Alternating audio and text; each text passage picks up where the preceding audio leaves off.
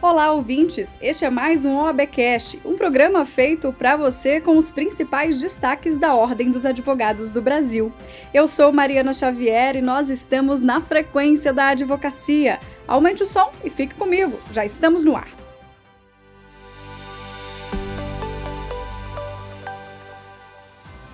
Eu começo o programa de hoje com a posse dos advogados Rodrigo Badaró e Rogério Magnus Varela no Conselho Nacional do Ministério Público. Nomeados em abril, Badaró e Varela vão representar a OAB no colegiado durante o biênio 2022-2024. O presidente do CNMP e procurador-geral da República, Augusto Aras, destacou a importância da alternância de representações no Conselho. Acompanhe. A presença da OAB é essencial ao equilíbrio da composição do CNMP. Na sua defesa, é essencial ao equilíbrio da composição deste órgão, da defesa constitucional em prol da ética e das prerrogativas dos membros do Ministério Público e também na defesa do processo, do devido processo legal, que se, que se constitui um dos pilares de exercício da advocacia e do próprio Estado democrático de direito, a composição mista dessa casa, assim como de outro, do, do Egrégio Conselho Nacional de Justiça, permite que a sociedade brasileira que esteja representada no seu pluralismo, trazendo as contribuições de relevantes é, instituições do sistema de justiça. Ah, suas excelências, ora empossandas, é, enriquecem nosso Conselho Nacional do Ministério Público com experiência e notável saber jurídico. Marcelo Terto e Silva e Marcos Vinícius Jardim Rodrigues, nomes indicados pela OAB para representar a advocacia no Conselho Nacional de Justiça, também tomaram posse como conselheiros nesta semana. Os dois farão a representação da advocacia no CNJ no biênio 2022-2024, como ressalta o ministro Luiz Fux, presidente do CNJ.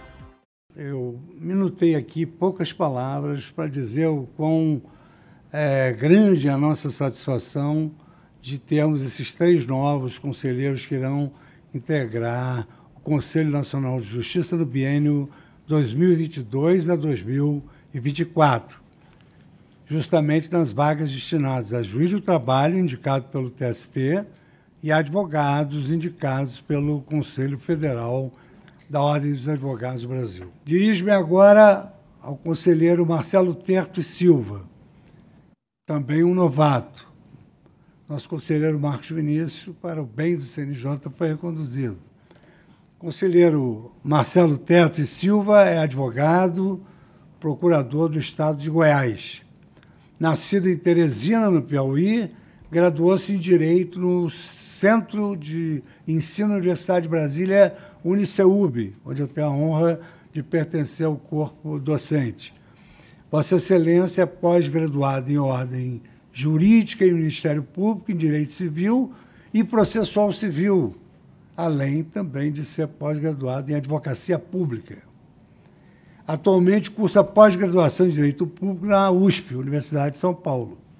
Foi servidor concursado do Ministério Público da União.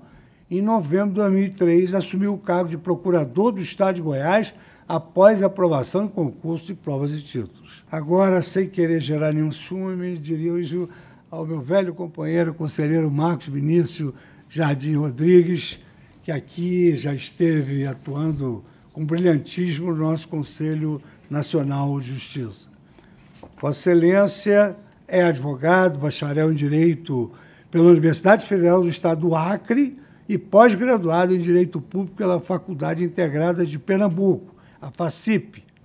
Atualmente cursa MBA em Gestão Empresarial na Fundação Getúlio Vargas, do meu estado do Rio de Janeiro.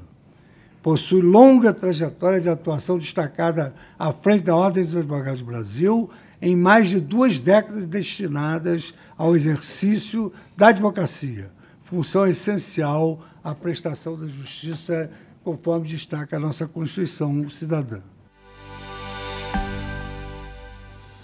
Atendendo a um pedido da OAB, o senador Jorginho Melo apresentou o projeto de lei 1114 de 2022, que institui vedação à violação de prerrogativas da advocacia por servidores públicos federais.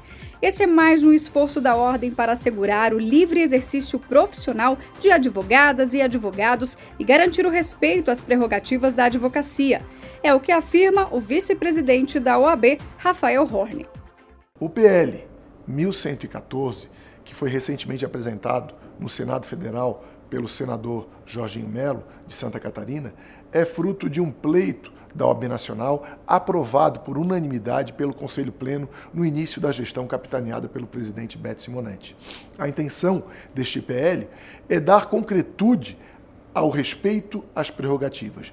Tivemos a criminalização de algumas das nossas prerrogativas profissionais, que foi aprovada na Lei de Abuso de Autoridade no início da gestão passada, e agora este projeto pretende dar mais, ampliar ainda mais essa proteção, protegendo todas as prerrogativas profissionais da advocacia e punindo disciplina, disciplinarmente o servidor público federal do Judiciário, Legislativo e Executivo que violar algumas das nossas prerrogativas profissionais. Quem ganha isso é a sociedade, é a cidadania, que terá ainda mais força ao advogado e advogada que representa o cidadão perante aos órgãos da administração pública.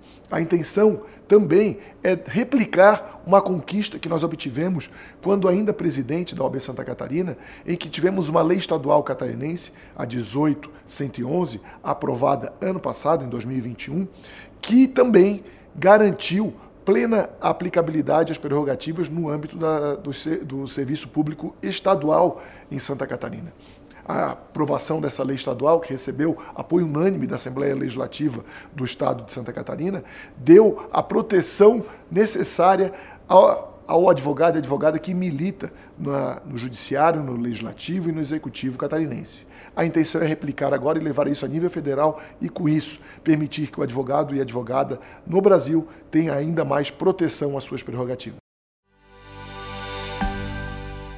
O Senado Federal concluiu, durante sessão nesta semana, a votação do projeto de lei que altera o Estatuto da Advocacia e reforça a defesa das prerrogativas e da inviolabilidade dos escritórios de advocacia.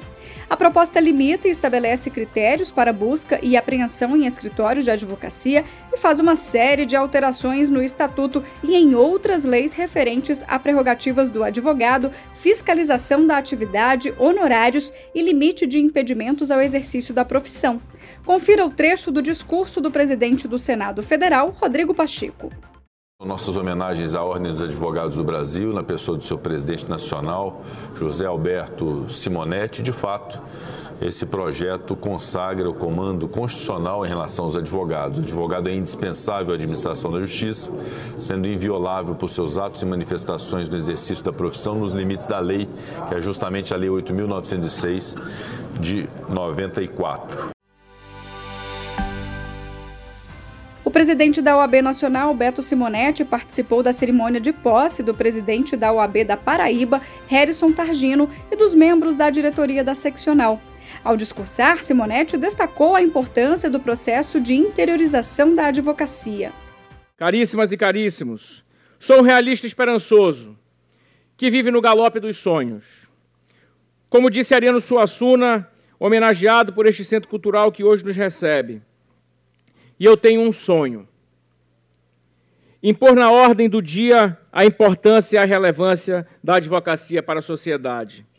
O Brasil está reescrevendo uma nova história de protagonismo da advocacia. Assistimos a uma ampliação do direito de defesa no nosso país. As brasileiras e os brasileiros estão buscando cada vez mais os seus direitos.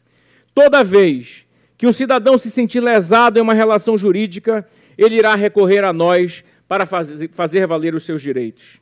E enquanto presidente do Conselho Federal da OAB, tenho o propósito de conscientizar a sociedade para a imensurável relevância das garantias profissionais dos advogados e advogadas brasileiras. Afinal, o verdadeiro beneficiário é, sem nenhuma dúvida, o próprio cidadão. O Conselho Federal vem atuando incessantemente na defesa da advocacia, buscando o fim das violações e a punição para quem pratica o desrespeito à nossa profissão. Por isso é com muito orgulho que anuncio aqui, hoje, na cidade onde o sol nasce primeiro, trazendo a luz e a esperança de dias melhores, as nossas recentes conquistas na luta em defesa de nossas prerrogativas. Felizmente, temos progredido muito no que se refere à proteção da advocacia. Temos muito orgulho das conquistas obtidas como a aprovação da lei de abuso de autoridade, a decisão do STJ que fixa os, fixa os honorários de acordo com o CPC e a implementação da paridade de gêneros e de cotas raciais nas nossas eleições internas. Não iremos parar por aqui. Devemos nos manter, sim, vigilantes. O presidente da OAB Nacional, Beto Simonetti, também participou da cerimônia de posse do presidente da OAB de Pernambuco, Fernando Ribeiro Lins. A matéria na íntegra sobre a posse da nova diretoria da OAB em Pernambuco e na seccional da Paraíba você confere em oab.org.br.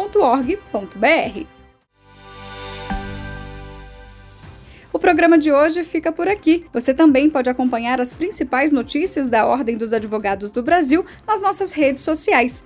Basta um clique de curtir ou seguir e você fará parte do nosso universo OAB. No Instagram e no Twitter você encontra a gente pelo CFOAB. Já no Facebook, YouTube e Spotify, OAB Nacional. Eu sou Mariana Xavier e agradeço pela sua companhia. Te espero na próxima semana com mais uma edição do OABcast. O nosso encontro está marcado.